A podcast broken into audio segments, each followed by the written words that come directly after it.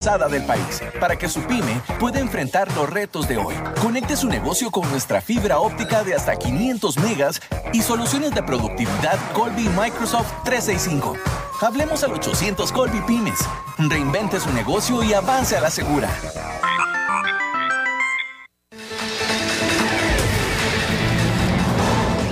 Más noticias en nuestra web, crc891.com. Seguimos en Facebook, Instagram y Twitter como CRC891 Radio y en Telegram como Noticias CRC. Más noticias cada hora.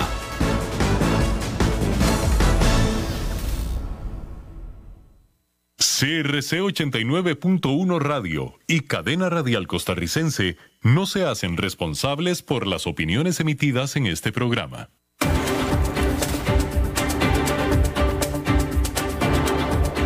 Inicia a las 5 con Alberto Padilla. Un programa diseñado con el objetivo de llevarte diariamente un tema de actualidad, acompañado siempre de reconocidos editorialistas, de lunes a viernes a las 5 de la tarde por CRC 89.1 Radio. A las 5 con Alberto Padilla. Hola, ¿qué tal? Saludos, bienvenidos a esta emisión de A las 5 con su servidor Alberto Padilla. Muchísimas gracias por estarnos acompañando. Le mando cálidos saludos desde las instalaciones y la señal de CRC 89.1 FM en San José, Costa Rica, desde donde estamos transmitiendo en hasta el punto, en el tiempo y en el espacio en el que usted nos está escuchando, porque estamos transmitiendo en diferentes plataformas, comenzando con Facebook Live en la página de este programa, a las 5 con Alberto Padilla, también en podcast, en las diferentes plataformas para ello, los más importantes definitivamente. Y aquí en Costa Rica, esta emisión que sale en vivo en este momento a las 5 de la tarde se repite esta misma noche a las 10 aquí en CRC 89.1 FM. En los controles en esta ocasión el señor Ángelo Sánchez, muchos saludos y muchas gracias también. Y la producción general de este programa está a cargo de la vacacionante señora Lisbeth Ulet. Bien, comenzar diciendo que, pues de todos, al final, al final, parece que terminó en divorcio. Y estoy hablando de Donald Trump. Y no de Donald Trump con Melania, no, no, no. Estoy hablando de Donald Trump con la Fox News. Luego que sus cuatro años de presidencia fueron más fáciles y sostenibles por el apoyo, el apoyo incondicional recibido por Fox News, este jueves, el presidente Donald Trump la emprendió en contra de la cadena de noticias, atacándola con una diatriba de más de una docena de tweets. Muchos de los comentaristas de Fox siguen respaldando a Trump, pero el equipo de noticias de la cadena abiertamente rechaza las denuncias de Trump de que la elección le fue robada. Mientras tanto, el sitio de noticias Axios reporta que Trump está planeando poner su propio canal de noticias de corte conservador, que sería competencia directa de Fox.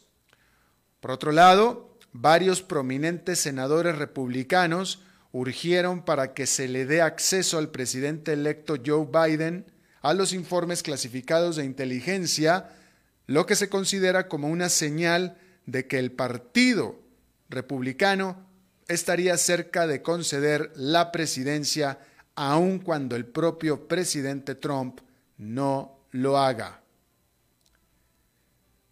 Bueno, ya que estamos hablando de Trump, déjeme le digo que eh, déjeme le digo que el presidente Donald Trump pues estará ya por irse con un pie en la puerta, pero aún sigue ajustando cuentas con la segunda economía más grande del mundo. Este jueves, Trump firmó una orden ejecutiva que prohíbe a los estadounidenses el invertir en empresas chinas que Trump afirma son propiedad o controladas por el ejército chino. La orden aplica específicamente a 31 compañías chinas que el gobierno asegura permiten el desarrollo y modernización del ejército chino y que directamente amenaza la seguridad de los Estados Unidos. Entre las empresas contenida en esta lista negra de 31 está la sospechosa de siempre, Huawei, y una de las más grandes productoras de equipo de vigilancia del mundo, que es Hikvision.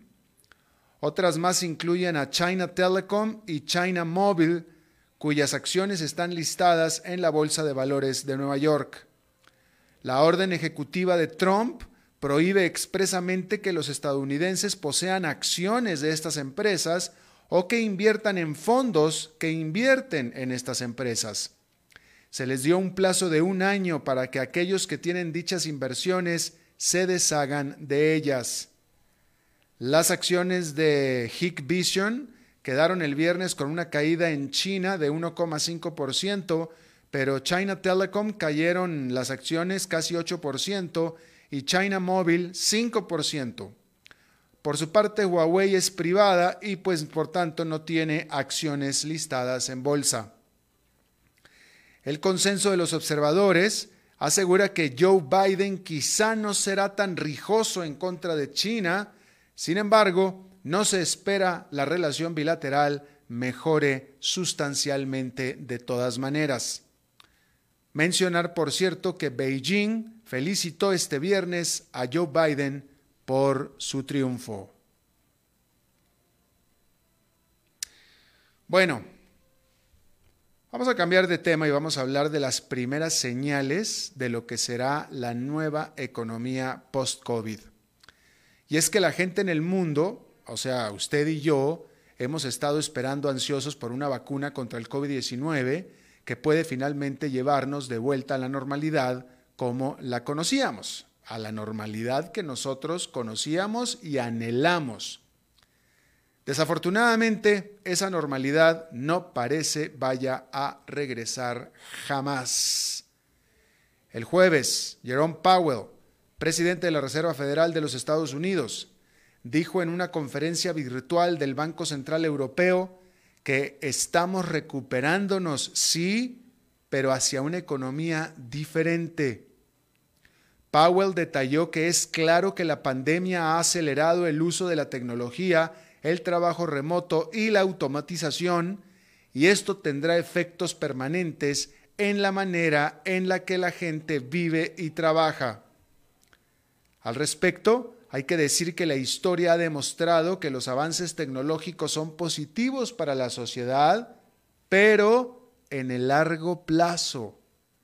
En el corto plazo, estos avances producen trastornos importantes que tardan tiempo en ajustarse.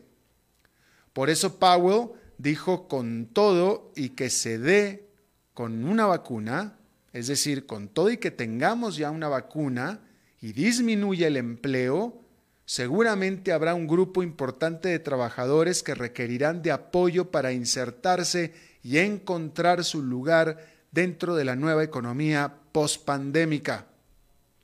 Y ya hay grandes empresas que se están ajustando justo para la nueva realidad permanente luego que pase la pandemia. Uno de los ejemplos más claros y contundentes es Disney. En solo poco más de seis meses, esta gigante del entretenimiento ha tenido que reinventarse de ser una empresa de parques, cruceros y hoteles a una digital de streaming. Disney reportó sus resultados trimestrales el jueves. La gigante ha tenido que aguantar la presentación es decir, ha tenido que guardar en la gaveta la presentación de grandes producciones cinematográficas ante el cierre de las salas de cine, además de cerrar sus parques y cruceros durante meses. Esto hizo que se registrara para Disney una pérdida en su año fiscal por 2.800 millones de dólares, luego que el año anterior había registrado una utilidad, no ingresos, utilidad de 10.400 millones de dólares. Ante esta realidad, la empresa se movió de manera rapidísima, considerando su tamaño y complejidad, y el mes pasado anunció una profunda reorganización interna que transforma el centro de Disney de ser una empresa de entretenimiento físico de parques, hoteles y cruceros a una empresa digital de servicios de streaming. Disney hizo fuerte inversión para lanzar el servicio rival de Netflix, Disney Plus, el cual tiene ahora casi 74 millones de suscriptores y ahora es el alma de este imperio de los medios de comunicación. El jueves, el presidente de Disney dijo a los analistas en una conferencia telefónica que la empresa seguirá invirtiendo fuertemente en Disney Plus. Pero por supuesto que un cambio corporativo tan profundo así tiene grandes costos, no solamente financieros, sino también en términos humanos, justo como lo describía Jerome Powell. Y es que Disney anunció masivos despidos, especialmente de sus trabajadores de más baja escala salarial, como los que atendían sus parques y cruceros. La empresa aclaró que eventualmente podría recontratar cuando las condiciones así lo requieran. Y pues eso, cuando y si las condiciones cambien y lo requieran. Y esa es la preocupación del presidente de la Fed, que muchos estadounidenses se queden en el camino sin poder avanzar.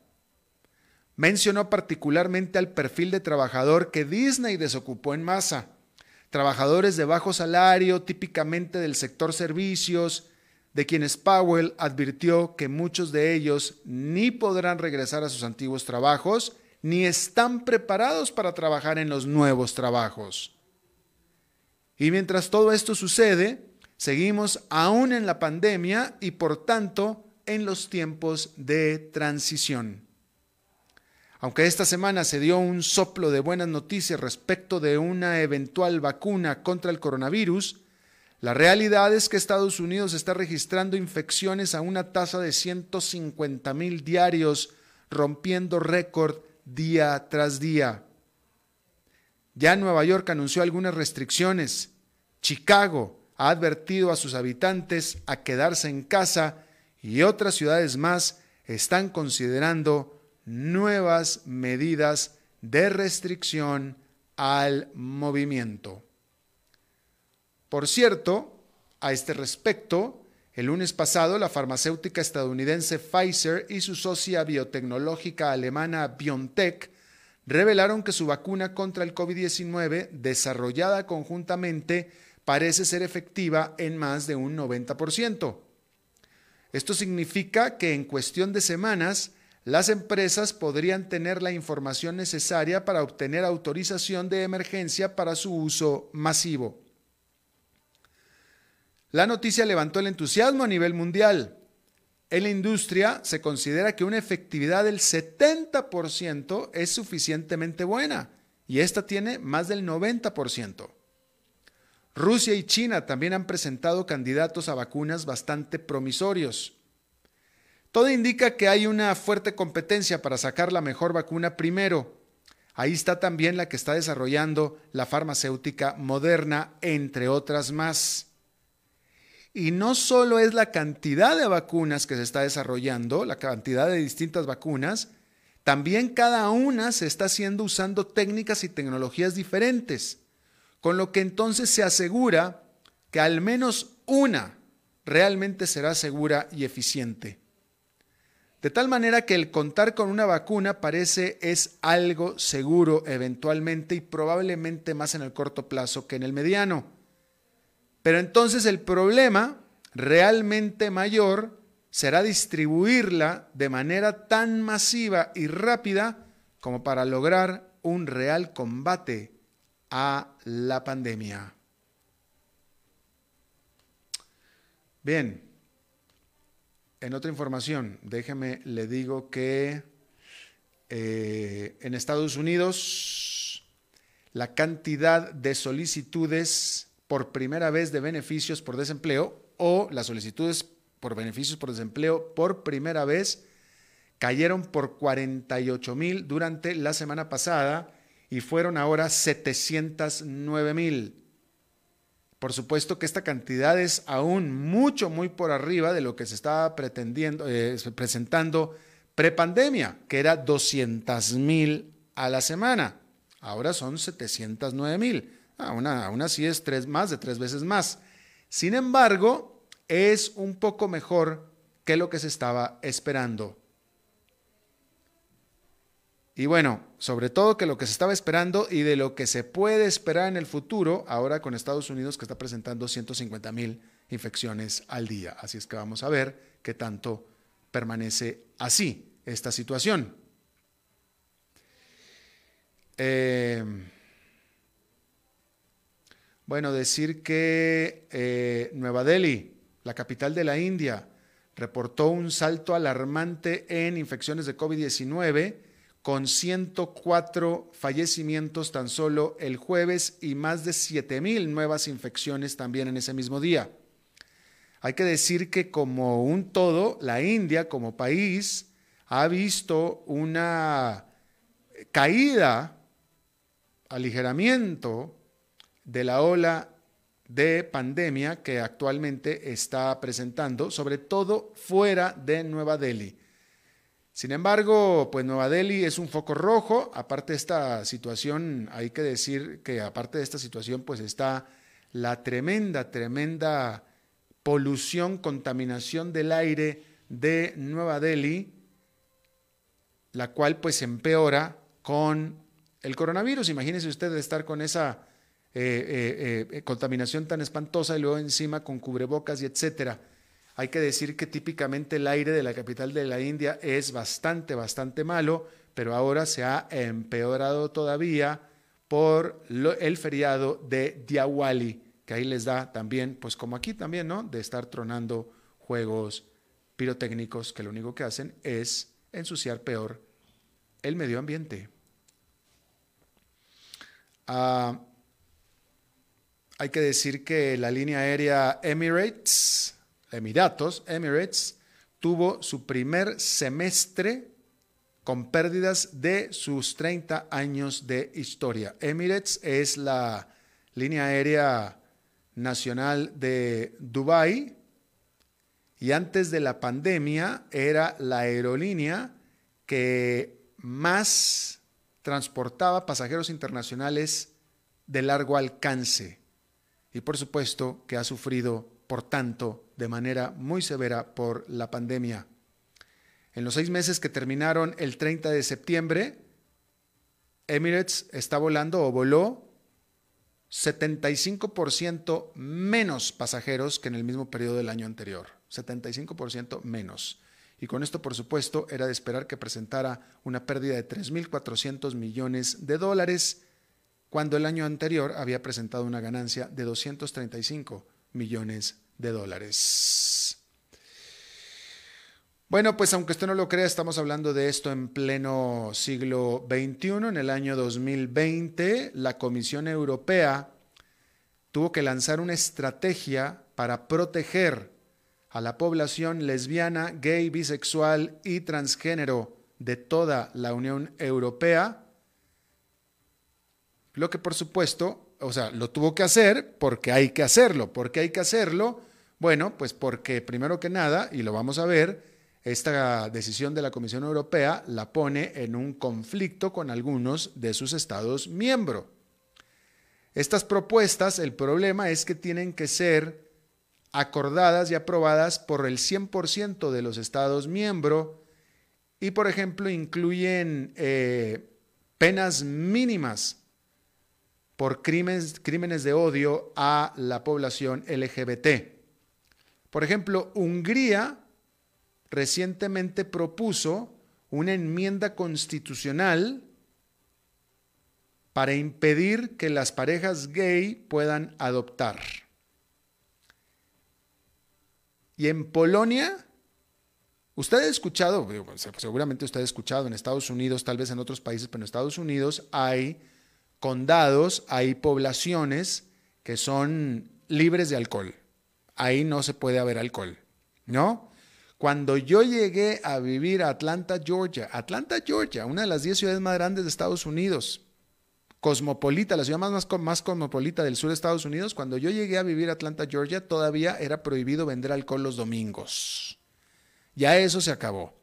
Bueno, ¿por qué le estoy diciendo esto? Bueno, porque en Polonia hay poblaciones, hay poblados, hay ciudades que se han autodenominado libres de LGBT.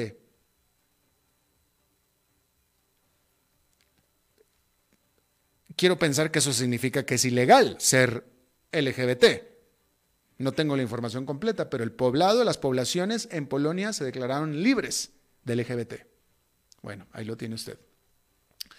Bueno, se lo dijimos aquí, en otro tema también, eh, muchos comercios. Tal vez usted sabe de lo que yo le estoy hablando, porque usted participó, puede ser, pero muchos comercios agotaron las existencias de su PlayStation 5 de Sony, luego, luego después de que esta nueva consola fue lanzada el jueves. Por supuesto que las compras en persona pues fueron bastante limitadas pues, por, por los este, por los confinamientos, ¿no? Pero sin embargo, las preórdenes en línea fueron las que hicieron que se agotaran las existencias del PlayStation 5 de Sony. Este déficit, aparte del de otros, también consolas para videojuegos, ha significado y es un reflejo del boom que ha habido en la industria de los videojuegos durante este año. Como le habíamos informado aquí, esta semana Microsoft también había lanzado su Xbox Serie X. Antes de que se me olvide, porque ya se me estaba olvidando, déjame le informo que allá en Nueva York fue una jornada bien positiva, con el índice industrial Dow Jones subiendo 1,37%, el Nasdaq Composite ganando 1,02% y el Standard Poor's 500 con una ganancia de 1,36% buena ganancia la del el día de hoy allá en Nueva York. Bueno, en otra información, escuche esto, que me parece a mí fascinante y fabuloso, y ojalá y se pudiera dar en Latinoamérica. Porque indígenas en Canadá ganan una guerra de los pescadores. A la voz de que si no puedes contra ellos, cómpralos. ¿De qué estoy hablando? Bueno, primero que nada, pues decir que lo normal en América Latina es que los pueblos indígenas pues son de los más empobrecidos y también de los más desprotegidos, a los que pues si no es que hay que ayudarlos directamente, al menos dejarlos solos para no afectarlos más. Bueno, pues en Canadá parece que es un poco diferente. Las comunidades indígenas de la primera nación Micmac, Micmac, contaban, cuentan, de hecho, contaban con derechos otorgados en un tratado para pescar fuera de la temporada regular permitida para el resto de los canadienses, ¿sí? Obviamente esta es una indígenas de vocación pescadora. Y bueno, pues se les da la, esta licencia para que pudieran pescar fuera de la veda. Pero durante los últimos meses, esta etnia venía siendo acosada por grupos de pescadores no indígenas molestos por el trato diferenciado. Por lo que entonces los Micmac se hartaron, dijeron ya no más y tomaron una decisión certera y definitiva, que es o que fue adquirir una de las pesqueras más grandes de Canadá, de nombre Clearwater Seafoods, junto con todas sus licencias para pescar, por la módica suma de 760 millones de dólares, y con lo que los indígenas entonces se aseguraron ya el monopolio pesquero de toda la zona donde viven y operan. Y de paso encima dejando sin trabajo a los que estaban molestándolos. Punto. Dieron un manazo en la mesa, pusieron 760 millones de dólares y adiós que les vaya bien a todo mundo. Se trata, por supuesto, de la mayor transacción de su tipo por parte de un grupo indígena de la historia de Canadá. Pero ¿cómo ve? Allá en Canadá los indígenas no nada más tienen voz y voto, sino tienen la plata para ejercerlo. Bueno, alguien que no está tan contento es la industria de cruceros, porque en lo que es una terrible noticia para esta industria, la de los cruceros, luego de permanecer en animación suspendida durante meses, un tímido, muy tímido intento por probar las nuevas aguas pospandémicas, si me lo permite, un pequeño y exclusivo crucero se convirtió en el primero de volver por el Caribe con un muy reducido número de pasajeros a los que primero se les pidió antes de abordar una primera prueba anti-COVID PCR de no más tiempo que 72 horas. Y luego, antes de abordar, el doctor de a bordo les hizo una segunda prueba rápida. De tal manera que al zarpar, todos estaban probados negativos de coronavirus. Todos. Y así fue que el Sea Dream One partió el sábado de Barbados, pero para su desdicha, a los pocos días un pasajero cayó con síntomas, con lo que el crucero entonces volvió a puerto para testeo general otra vez. Al final, cinco personas a bordo resultaron infectadas del coronavirus. Y obviamente, como ha pasado con mucha gente, nadie tiene idea de cómo resultó infectado el primero. ¿Cómo? Si todo el mundo estaba negativo, resultó infectado. ¿Es que el bicho ya estaba dentro del barco esperando a que alguien lo atacara o alguien lo agarrara? Probablemente. ¿Es que no lo desinfectaron el barco bien? Nadie sabe, nadie sabe, pero así fue. Así es que, prueba no superada. La Asociación Internacional de Líneas de Cruceros que alberga el 95% de la industria, ya ha dicho que todos sus buques permanecerán atracados al menos por lo que resta de este año. La pionera del streaming de películas, que ha desarrollado un imperio permitiendo a la gente ver lo que quieran ver a la hora que lo quieran ver, estamos hablando de Netflix, no han logrado convencer a ese grupo, aún significativo, de aquellos que se quedan paralizados con tantas opciones en la pantalla y que se sienten más cómodos cuando la televisión es la que les dicta qué es lo que van a ver a la hora que se sientan frente a ella. Es por eso que Netflix resulta que está probando un nuevo producto que es Netflix Direct que es nada menos que un canal de televisión regular de 24 horas. La prueba preliminar se está realizando con un grupo de suscriptores en Francia y se espera que el canal sea lanzado en todo ese país, Francia, a principios del próximo mes. ¿Por qué Francia? ¿Quién sabe? Pero ahí es donde lo están probando. Ahora, lejos de que se pudiera pensar que habrá aún o algunos canales regulares de Netflix en la televisión, los observadores más bien piensan, observan, que lo que está haciendo Netflix, esta empresa famosa y apreciada por no tener anuncios, es justo eso, probar con anuncios para eventualmente incorporarlos a su modelo y a ver si funciona. ¿Por qué? Bueno, porque la plata y por lo tanto la tentación es simplemente demasiada. El no contar con anuncios es demasiada plata puesta sobre la mesa, demasiada. Así es que eso es lo que se piensa que está haciendo Netflix.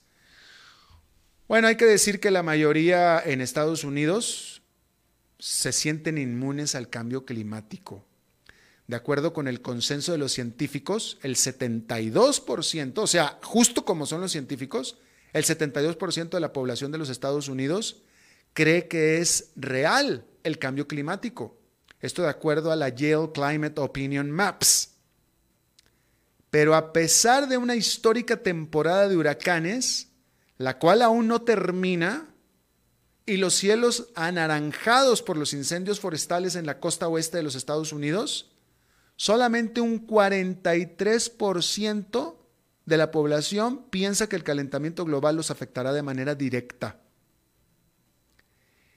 Y esto podría ser todo un problema mayor, más de lo que se asume, pues ese 43% es exactamente el mismo porcentaje de estadounidenses que afirma que el cambio climático influenciará su voto. Mientras tanto, la comunidad científica está optimista de que con Joe Biden en la Casa Blanca la lucha por la opinión pública por el calentamiento global será, pues al menos, un poco más fácil. Vamos a hacer una pausa y regresamos con nuestra entrevista de hoy. A las 5 con Alberto Padilla, por CRC 89.1 Radio. tinto, blanco, rosado, espumante, seco dulce. El vino es como los amigos, proviene de diferentes cepas y familias convertidas en bodegas de tradición. La Iride, una bodega personal establecida en Mendoza, Argentina, produce vino de exportación con la calidad de Mendoza expresada en taninos frescos, frutales, remembranzas de tabaco y chocolate. Una fiesta al paladar. La Iride, vinos argentinos de tradición. Evitar el contagio. Ya sabes cómo hacerlo. El reto está en no dejar de hacerlo. Seguite lavando las manos frecuentemente con agua y jabón. No te toques la cara sin haberte lavado las manos primero. Tapate la nariz y la boca con el antebrazo antes de toser o estornudar. Mantenete a una distancia física de 2 metros y no debes olvidar llevar puesta siempre la mascarilla como barrera de protección. Si respetas las reglas, evitas el contagio. Sigamos cuidándonos. Esto es un problema de todos que resolvemos cada uno. Un mensaje de la Cámara Nacional de Radiodifusión y esta emisora. Haga crecer su negocio. Facebook, Mercadeo y más. Imágenes en alta definición, estrategia de crecimiento y muchos beneficios. Información al 7189-5277. Paquetes especiales desde 40 mil colones mensuales. Sí, todo eso desde 40 mil colones mensuales. Contáctenos al 7189-5277. Desde Maipú, Mendoza, la tierra del olivo nos llega aceite de oliva Laur. Su delicada y elegante textura, así como su afrutado aroma vegetal, lo convierten en un aceite especial para paladares exigentes. Disponible en tres variedades: Laur Cruz de Piedra, Laur Aceite de Oliva Extra Virgen y Laur Gran Mendoza Aceite de Oliva Extra Virgen. Lo mejor de tres zonas en una sola botella. Galardonado con el Gran Prestige Gold en el Terra Olivo 2018. Aceites de oliva Laur no pueden faltar en tu mesa. De venta en todas las tiendas, don Fernando.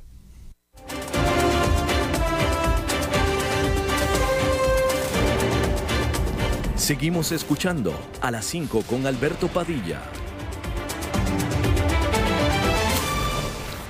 Bueno, este viernes se reunieron virtualmente los ministros de Finanzas del G20 para tratar de acordar una manera de ayudar a los países más pobres de los pobres los cuales encima de los estragos de la pandemia se han hundido bajo masivos niveles de deuda.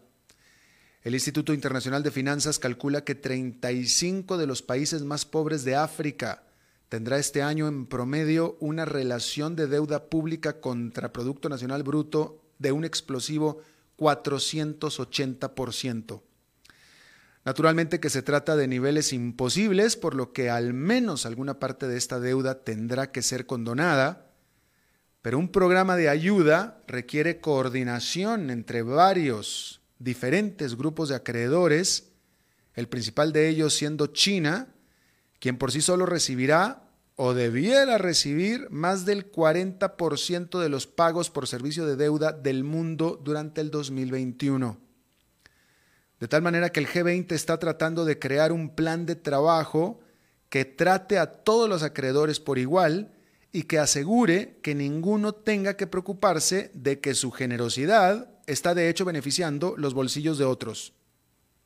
Si el esquema resulta exitoso, algunos esperan se pueda luego replicar para los países ricos que necesitan también ayuda. Pero pues para eso todavía falta. Por lo pronto, se le está pidiendo a los acreedores uno por uno que acepten su respectivo corte de cabello.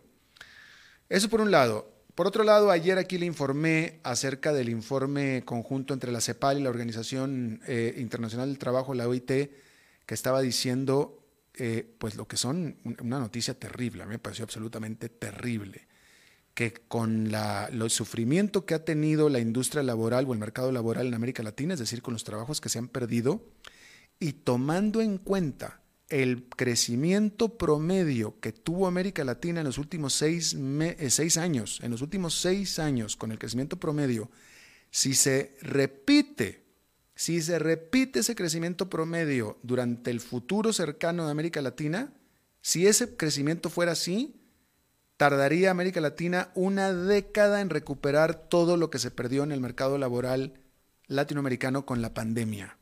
Eso es terrible. Me parece una perspectiva absolutamente espeluznante. Y vaya que la CEPAL no es pues alarmista y mucho menos en lo que significa América Latina. Vamos a hablar de esto, de América Latina, y para eso le agradezco muchísimo que esté con nosotros por teléfono Roberto Echandi. Él es de nacionalidad costarricense, economista del Banco Mundial. Muchísimas gracias, Roberto, por estar con nosotros. Muchas gracias, Alberto, por la invitación a esta charla y un saludo a todos. Gracias. Eh, bueno, pues yo te voy a hacer la pregunta más difícil, yo creo que se puede hacer. ¿Qué puede hacer Latinoamérica como región, cada país como, como, como, como país individual de la región de Latinoamérica, eh, ante estas circunstancias para tratar de salir adelante y encontrar un crecimiento que sea significativo y sostenible en el tiempo? Sí, eh, mira, es una pregunta muy compleja, pero compleja y simple a la vez. Eh, déjame decirte que el problema del crecimiento en América Latina no es nada nuevo. ¿ah? Nosotros aquí en el Banco Mundial, y yo como costarricense latinoamericano, siempre veo con frustración cómo eh, otros, otras naciones, incluso hasta africanas, ¿ah? eh, han estado creciendo a ritmos muchísimo mayores. Claro, de un punto de partida distinto que el de América Latina, pero América Latina ha ido como, como, como nadadito de perro, ¿no? Eh, y es cierto que esas cifras de América Latina a veces son promedios que ocultan diferencias entre países, pero lo cierto es que, y hay unos países que han ido mucho más rápido que otros, pero sí hay una tendencia, y es que una crisis como esta, de, de como esta pandemia, es, bueno, es devastadora, como vos lo dijiste, pero también va a poner en, en evidencia una serie de problemas que teníamos antes de la pandemia. Entonces, por ejemplo, el tema de crecimiento, el tema de la preparación, el tema de los servicios de, salud, el tema de políticas públicas para la pequeña y mediana empresa, el tema de las comunicaciones de Internet, el tema de la de acceso al crédito, el tema, todo ese tipo de problemas que estaban antes de la pandemia, cuando viene la pandemia lo que hace es poner en evidencia todo eso, ¿no? Y entonces eh, es muy difícil venir con una varita mágica eh, lo que sí carece claro, y aquí, por lo menos aquí, estoy en Washington, pero no, no es Washington en realidad, en el sentido que el Banco Mundial, la gente de todo lado, y es interesante cómo casi hay un consenso en que esta pandemia nos está obligando a nosotros también a, realmente cambiar un poquito el modo de pensar. ¿Cómo es, ¿Cómo es que pensamos? ¿Y a qué me refiero a esto? Nosotros los ciudadanos siempre pensamos en cuando hay problemas macros como estos, todo lo tiene que arreglar el gobierno. Y sí, el gobierno tiene un rol vital, ¿ah? no, no, no quiero quitar eso. Pero lo cierto es que aquí esto, esto nos presenta retos a nivel de personas, eh, a nivel de individuos como ciudadanos, nos presenta eh, retos a nivel de organizaciones, ya sea de gobiernos o de empresas, y eh, retos a nivel de país y retos a niveles globales. Y cada uno, porque la pandemia toca todo, ¿verdad? y la vulnerabilidad eh, eh, dentro de un país que tenga muchas crisis, yo puedo ser una persona que tal vez no tuve la suerte de tener un trabajo que no se afectó por la pandemia y voy a estar en una situación muy diferente a una persona que sí lo tuvo. Entonces, para responderte la pregunta, ¿qué pueden hacer? Bueno, en cada nivel hay una discusión distinta. A nivel, por ejemplo, del Banco Mundial se está haciendo una iniciativa sin precedentes. Más de 160 mil millones de dólares se están desembolsando en menos de 15 meses para buscar, primero, eh, una suspensión, digamos, del servicio de la deuda, primero. Después, una vez que, que, hay un acuerdo en eso, dar en cómo se puede reducir el servicio. Eh, después, ver cómo podemos involucrar a los acreedores para repensar el tema de, eh, de, la, digamos, del reacomodo de esa deuda. Y obviamente, tener un planes de reactivación hacia el futuro. Pero mucho de eso pasa por confianza y transparencia. Y eso lo quiero decir porque, así como te estoy mencionando a todos los niveles, es un, este, esta pandemia nos cuestiona eh, la confianza que entre los individuos podemos tener, entre, los entre el individuo del gobierno, entre los gobiernos y a nivel multilateral. Eh, no es coincidencia, por ejemplo, que una pandemia como esta, cuando más se necesita un, una actuación global, bueno, pues la Organización Mundial de la Salud está viendo las zapalitos, ¿verdad? Porque, bueno, sabemos que uno de los países principales donantes de la, de la Organización Mundial se retiró, ¿verdad? Estados Unidos. Eh, esto está, es como un, esto es como un terremoto que te pone, que pone a prueba la estructura del edificio. ¿ok? Y claro, eh, entonces, eh, pues no te estoy dando una respuesta total, pero... sí te quiero decir que eh, tal vez organizar la discusión sobre esos niveles, porque cada un, a cada nivel hay diferentes cosas que se pueden hacer. ¿no?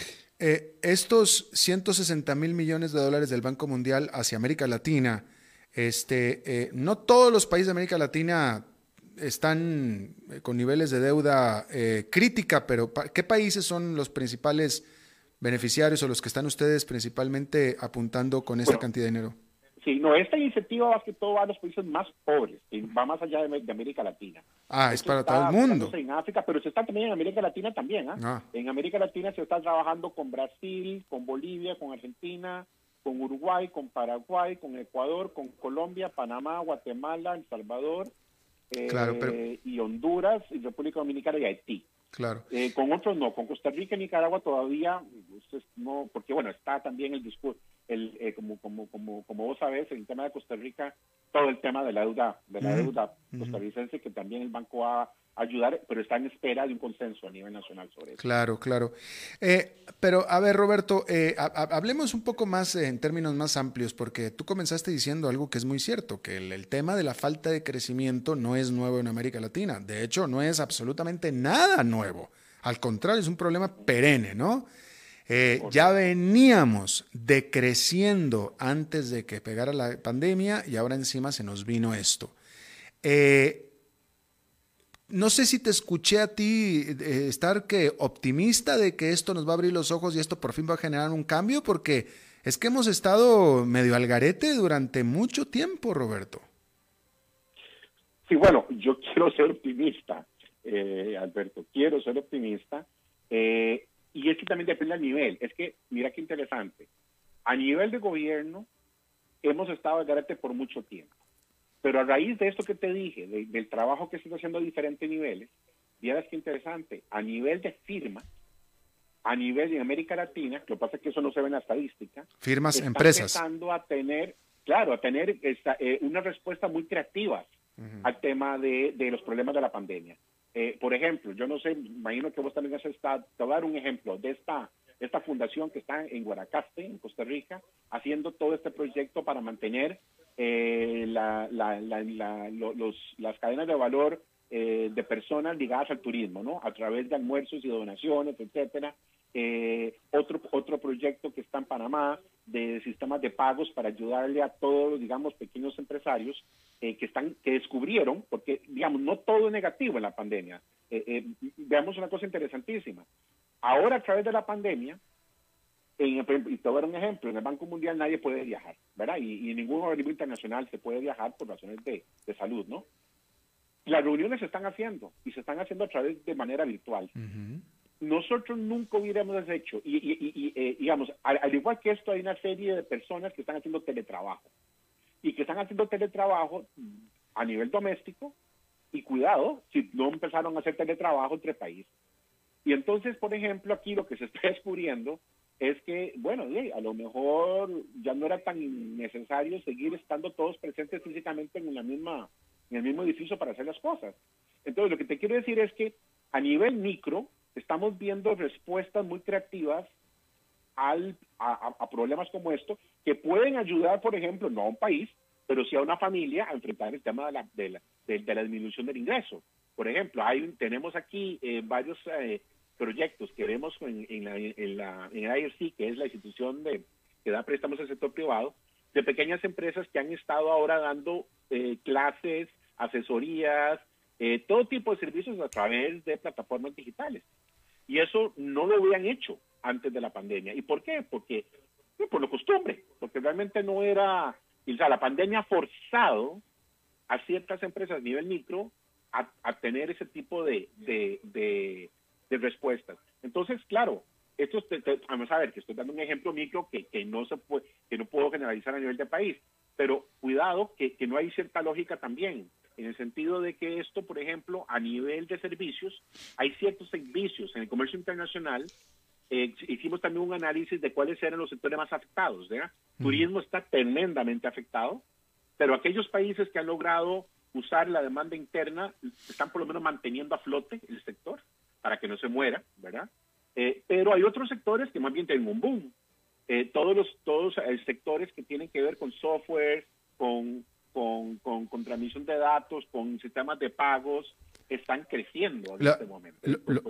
por razones obvias. Pero los cuales, los cuales, este, perdóname, Roberto, los cuales solamente un puñado o menos de países en América Latina pueden tienen, tienen este tipo de sector lo suficientemente grande y desarrollado como para que sea beneficioso, ¿no? Correcto, porque incluso, bueno, la cobertura de Internet cambia mucho de país en país, eh, pero bueno, todo esto te lo vengo a decir por qué. Porque creo que el tema es que América Latina se durmió en sus laureles, ¿ok? Eh, América Latina había, eh, digamos, y no puedo generalizar totalmente en todos los países, pero si vos ves, sobre todo el sur, sobre todo el sur del continente, son, son sectores que con el boom de las de las materias primas y la demanda de China, el crecimiento de China, eh, eh, eh, como que perdieron el norte y en lugar de seguir la transformación que se había empezado después de la crisis de la deuda de los 80s y 90 que donde se había visto un ajuste muy fuerte y donde algunos países, en el caso, bueno, Centroamérica, que se empezó todo este proceso de, exportaciones y, y, inversión extranjera directa y la apertura, etcétera, en América Latina, pues el boom de los commodities no no permitió pues, continuar eso. Y en Costa Rica, eh, por decir Costa Rica, por decir también otros países de América Central, eh, ha habido una especie de vanagloriarse de glorias pasadas, ¿verdad? O sea, el, país empezó a ir bien, pero por supuesto, este es un sistema, eh, digamos, de exportación donde el que la, mano de obra que está calificada le va a ir bien, El que habla inglés, el que puede tener trabajo y vivir bien, y el que no, y que depende del mercado interno, no le va a ir tan bien. Y ahí empieza el, el, ese gap de, de, la distribución del ingreso que tanto resentimiento puede generar. Por supuesto. Y entonces esas reformas no tienen que ver con la pandemia y Costa Rica se durmió sus laureles porque en el fondo todavía seguimos pagando la, la, factura de toda una generación que se quedó sin educación después del tema de la deuda y que no se ha podido incorporar a esa, a esa parte dinámica de la, de la economía. Eh, y entonces, bueno, ahí es donde está, donde está el, el gol de todos, ¿no?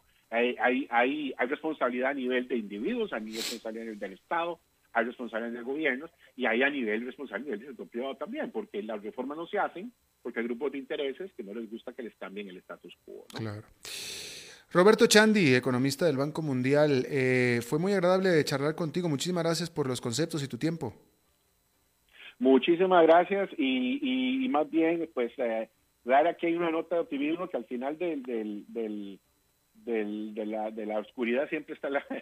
Eh, eh, yo creo que yo soy optimista en el sentido de que las crisis generan cambios, son fuertes, pero cuando hay crisis hay que tomar decisiones radicales y que, que la gente normalmente no toma.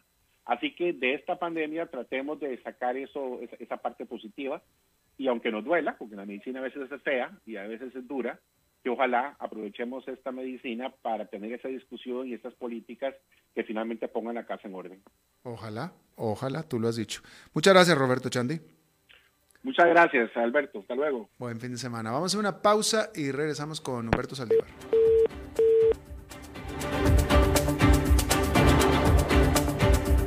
A las 5 con Alberto Padilla, por CRC 89.1 Radio.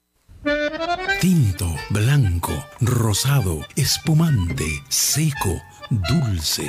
El vino es como los amigos, proviene de diferentes cepas y familias convertidas en bodegas de tradición. La Iride, una bodega personal establecida en Mendoza, Argentina, produce vino de exportación con la calidad de Mendoza expresada en taninos frescos, frutales, remembranzas de tabaco y chocolate. Una fiesta al paladar. La Iride, vinos argentinos de tradición.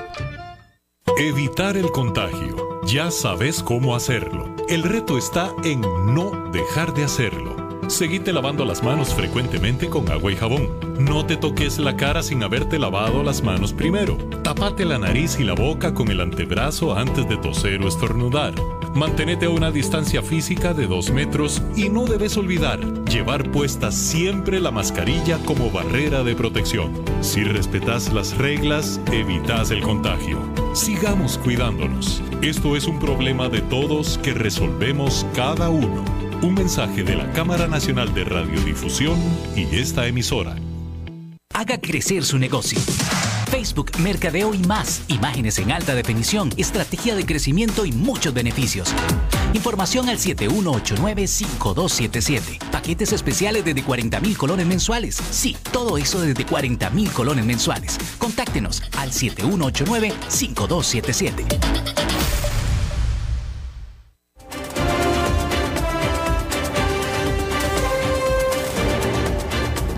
Seguimos escuchando a las 5 con Alberto Padilla. Bueno, muchísimas gracias por continuar con nosotros. Viernes y los viernes son típicamente de Humberto Saldívar. Humberto. ¿Qué tal, Alberto? ¿Cómo estás? Bien, ¿y tú? Bien, gracias.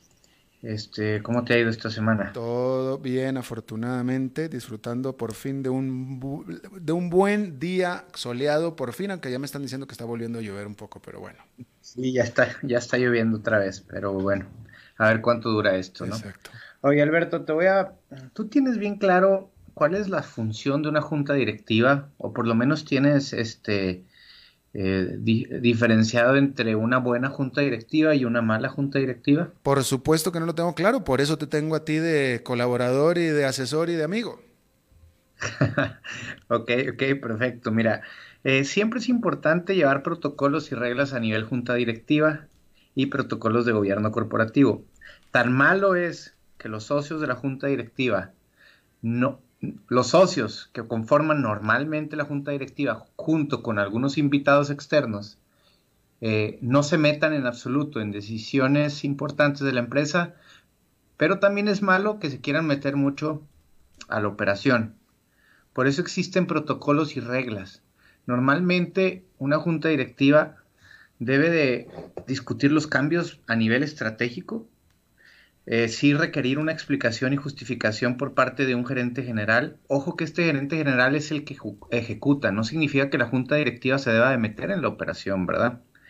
Eh, apoyar activamente al gerente en unas decisiones y estrategias que se, tomaron desde junta directiva y el, y el gerente a, veces tiene necesidades que no puede o, decisiones que no puede tomar él de manera eh, absoluta. Obviamente una de las funciones es reemplazar al gerente general en caso de que exista una sustitución del mismo. asegurarse hasta donde sea posible que el gerente haya identificado a su, a su sucesor. Ahora bien, no significa que la junta directiva no vea indicadores operativos, pero quien se los va a mostrar es el gerente. Y al final ellos tienen a, a esa persona como líder porque debe de haber una confianza y una delegación descendente de las responsabilidades, ¿no? Deben de formular políticas relacionadas a asuntos éticos y de responsabilidad pública, eh, señalar áreas de preocupación y sugerir acciones para mejorar a nivel estratégico y asegurar que la información eh, financiera entregada siempre sea correcta. Y es que, ¿por qué tocó este tema, Alberto? Es que me han tocado empresas donde eh, los, la junta directiva no es una junta directiva con un protocolo adecuado y simplemente van y, no, no, tienen una línea o una estructura para tomar decisiones, no hablan de estrategia, hablan de opiniones no objetivas, hablan de, eh, opiniones que ni siquiera están eh, sustentadas con un indicador operativo de, relacionado a algo de la gerencia normalmente lo que sí ven, y, ese es el error que se toma o que se realiza, son estados financieros, pero únicamente. Y, fuera de ahí, no se involucran en la estrategia, en la estructura de la empresa, en las decisiones, eh, digamos, visionarias. Y por otro lado, tenemos a los socios directivos que se quieren meter demasiado, ¿no? Y que eventualmente es un error garrafal querer eh, opinar absolutamente de toda la operación cuando a muchas veces los socios no tienen ni idea de cuál es la operación ideal. No significa que siempre, pero sucede y, me ha pasado en varias ocasiones. Eh, obviamente que, vaya, estoy seguro, estoy seguro, creo yo, yo no soy empresario, pero estoy seguro que gran, el grueso de las empresas, incluso hasta medianas, o hasta medianamente grandes no cuentan, no tienen una junta directiva per se. Eh, en caso de que esté en lo correcto, ¿cuál es el perfil de, cómo puede conformarse una junta directiva y cuál es el perfil de los integrantes, Humberto? Bueno, normalmente están de entrada los socios y eh, definitivamente está el perfil de alguien que conozca de, reglamentos y protocolos de, gobierno corporativo. Es decir, eh, bueno, en nuestro caso tenemos a ese grupo de profesionales, somos expertos en, protocolos de gobierno familiar y corporativo, y alguien que normalmente se busca a otro externo, primero es el que va a dirigir y el que va a dar el orden, y está otro externo que tenga experiencia en, la actividad core que está realizando esa, esa, empresa. Es lo más recomendable, más no siempre eh, se da. Puede ser también alguien que tenga mucha experiencia en estrategia, en entornos financieros, en cuestiones de inversión, en cuestiones estratégicas, que no precisamente conozca de fondo en la operación, pero lo ideal sería que sí tuviera algo de conocimiento de la misma, ¿no? Por un lado está el que va a poner el orden, otro que tiene la experiencia y los tres socios directores que tienen que tomar las decisiones duras de inversiones, eh, visiones y al final este, de quién va a operar la empresa. ¿no? Bueno, ahí está. Humberto, muchísimas gracias. Gracias a ti, Alberto, y buen fin de semana. Buen fin de semana, hasta el próximo viernes. Bueno, eh, antes de despedirnos, déjeme, eh, quiero darle un, un, aviso de esta, pues de este, de esto que yo lo llevo en el corazón y que, y que quiero, pues poner un granito y que quiero que usted lo ponga junto conmigo, porque la pandemia también afecta a los animales. ¿Sí? Quiero hablarle, aquí en Costa Rica hay cientos de rescates animales, cientos de centros de rescate animal. Quiero hablarle de uno en particular, uno muy profesional, y hablo de él porque ese es el que yo conozco, ¿sí? que es el Jaguar Rescue Center, que está ubicado en Limón, un lugar muy profesional, con mucha experiencia, eh, y que había tenido mucho éxito en poder sostenerse a sí mismo, pues aceptando turistas para que fueran a conocer las instalaciones y ver cómo cuidan de los animales, etcétera, pero pues ya no hay turistas y si no hay turistas no hay fondos para rescatar, para rehabilitar y para liberar a especies nativas silvestres.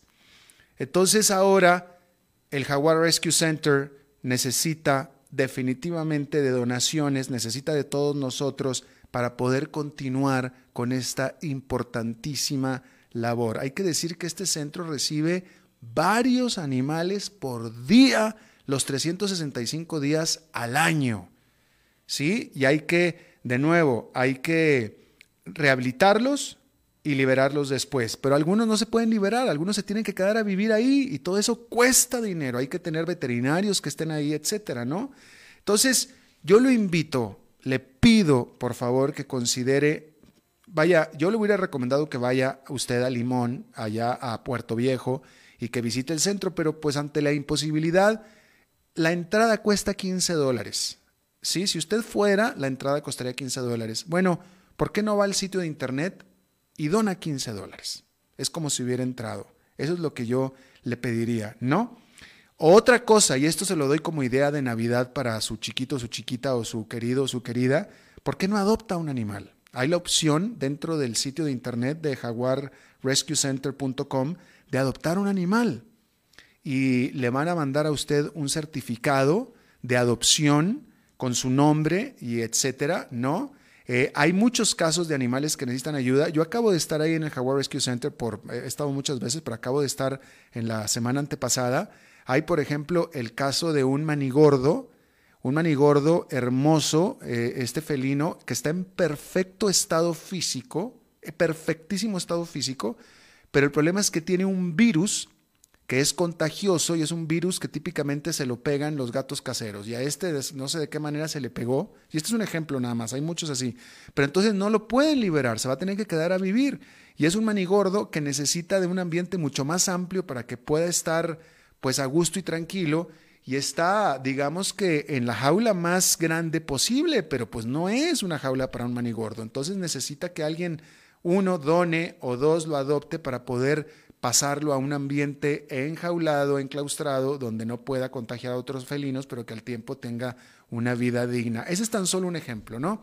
Este, yo se lo recomiendo mucho, de veras, le recomiendo muchísimo. Visite jaguarrescue.foundation, jaguarrescue.foundation o en Facebook o Instagram Jaguar Center y este y visítelos y si puede hacer la donación de 15 dólares pues sería muy bien muy ayudada muy necesitada. Y si puede eh, eh, adoptar un animal mucho mejor. Bien eso es todo lo que tenemos por esta emisión de a las 5 con seguridad Alberto Padilla. Muchísimas gracias por habernos acompañado. Espero que tenga un muy buen fin de semana y nosotros nos reencontramos aquí en un par de días. Que la pase muy bien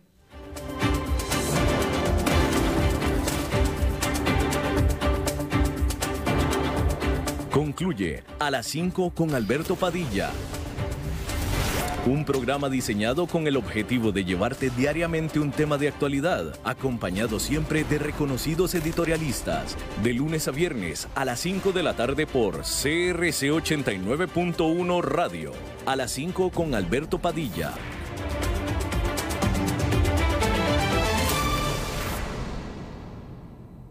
Somos más que descuentos. Somos una red de servicios a su disposición. Somos medicina preventiva e integral. Somos Global Medical y estamos en todo el país. Farmacias, ópticas, especialidades médicas, laboratorios. Somos Global Medical